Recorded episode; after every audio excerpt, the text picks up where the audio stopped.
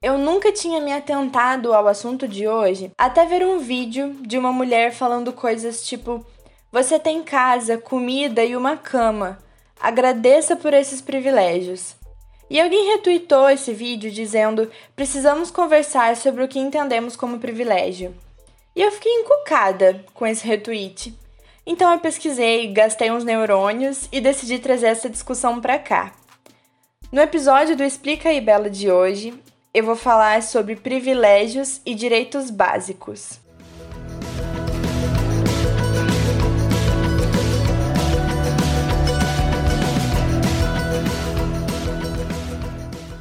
Eu não sei se isso é óbvio, mas para mim não era.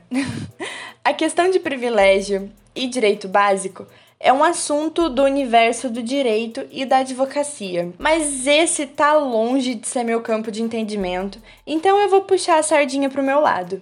Primeiro, é importante a gente entender esse rolê todo do privilégio. É claro que o privilégio pode tomar uma dimensão individual a partir do momento em que a gente, enquanto indivíduo, contribui para a reprodução das opressões sociais, ou naturaliza, ou nega, ou até tenta justificar os nossos privilégios. Entretanto, todavia e contudo, o privilégio é uma questão social, logo, tem a ver com grupos sociais inteiros e não com os indivíduos separadamente, saca? É necessário que a gente entenda o privilégio não como causa de certa opressão, mas sim como consequência da estrutura social em que a gente está inserido. E também é preciso entender como essas desigualdades e opressões têm a ver mais com a estrutura da sociedade de forma geral do que com o indivíduo ou outro. É comum ver as pessoas se sentindo ofendidas e até reagindo mal quando tem um de seus privilégios apontado, porque a gente tem essa ideia de que quando uma pessoa tem certo privilégio, ela é uma pessoa ruim, moralmente inferior, culpada por aquele tipo de opressão. Quando na real não é isso.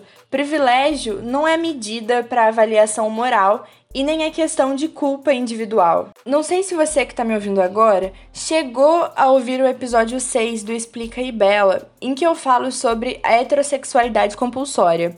Se não ouviu, vai lá ouvir porque modéstia à parte também tá muito bom. Mas voltando aqui, num certo momento do episódio 6, eu falo sobre o privilégio que casais e pessoas heterossexuais têm de poder andar na rua juntinho assim, sem medo de ser violentado de alguma forma. Mas se a gente parar para pensar um cadinho mais criticamente, andar na rua sem medo de sofrer algum tipo de violência, embora pareça, não é privilégio. É um direito básico, inclusive previsto pelo artigo 5 da Constituição atual brasileira, e que não é oferecido para todos os indivíduos, como prevê a nossa lei, e é aqui que tá o problema. Eu poderia falar aqui todos os direitos básicos que têm essa carinha de privilégio que eu consigo pensar, mas ficaria um episódio muito extenso e eu prefiro só jogar a bomba e deixar você pensando sobre, ok? Meu ponto é esse. Muita gente, me incluindo aqui, confunde alguns direitos básicos com privilégios. E quando a gente faz isso, corremos o enorme risco de errar o vilão da história.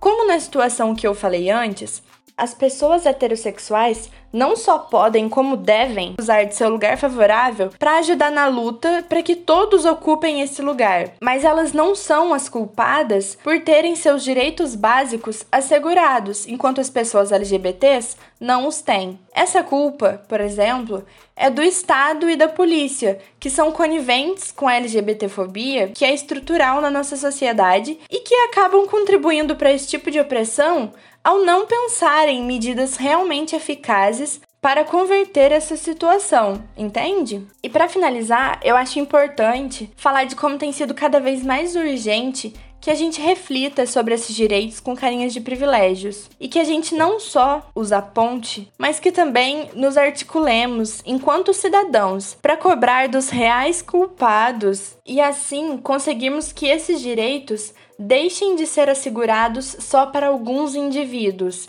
De recomendação, eu deixo o texto O que privilégio significa e o que não significa, escrito por Maisha Z. Johnson. E não se preocupa que vamos disponibilizar no nosso Drive a tradução desse texto feita pela Juliana Viana do Não Me Calo. Para acessar o Drive, é só entrar no link que está na bio do nosso Instagram, arroba podcast que interessa.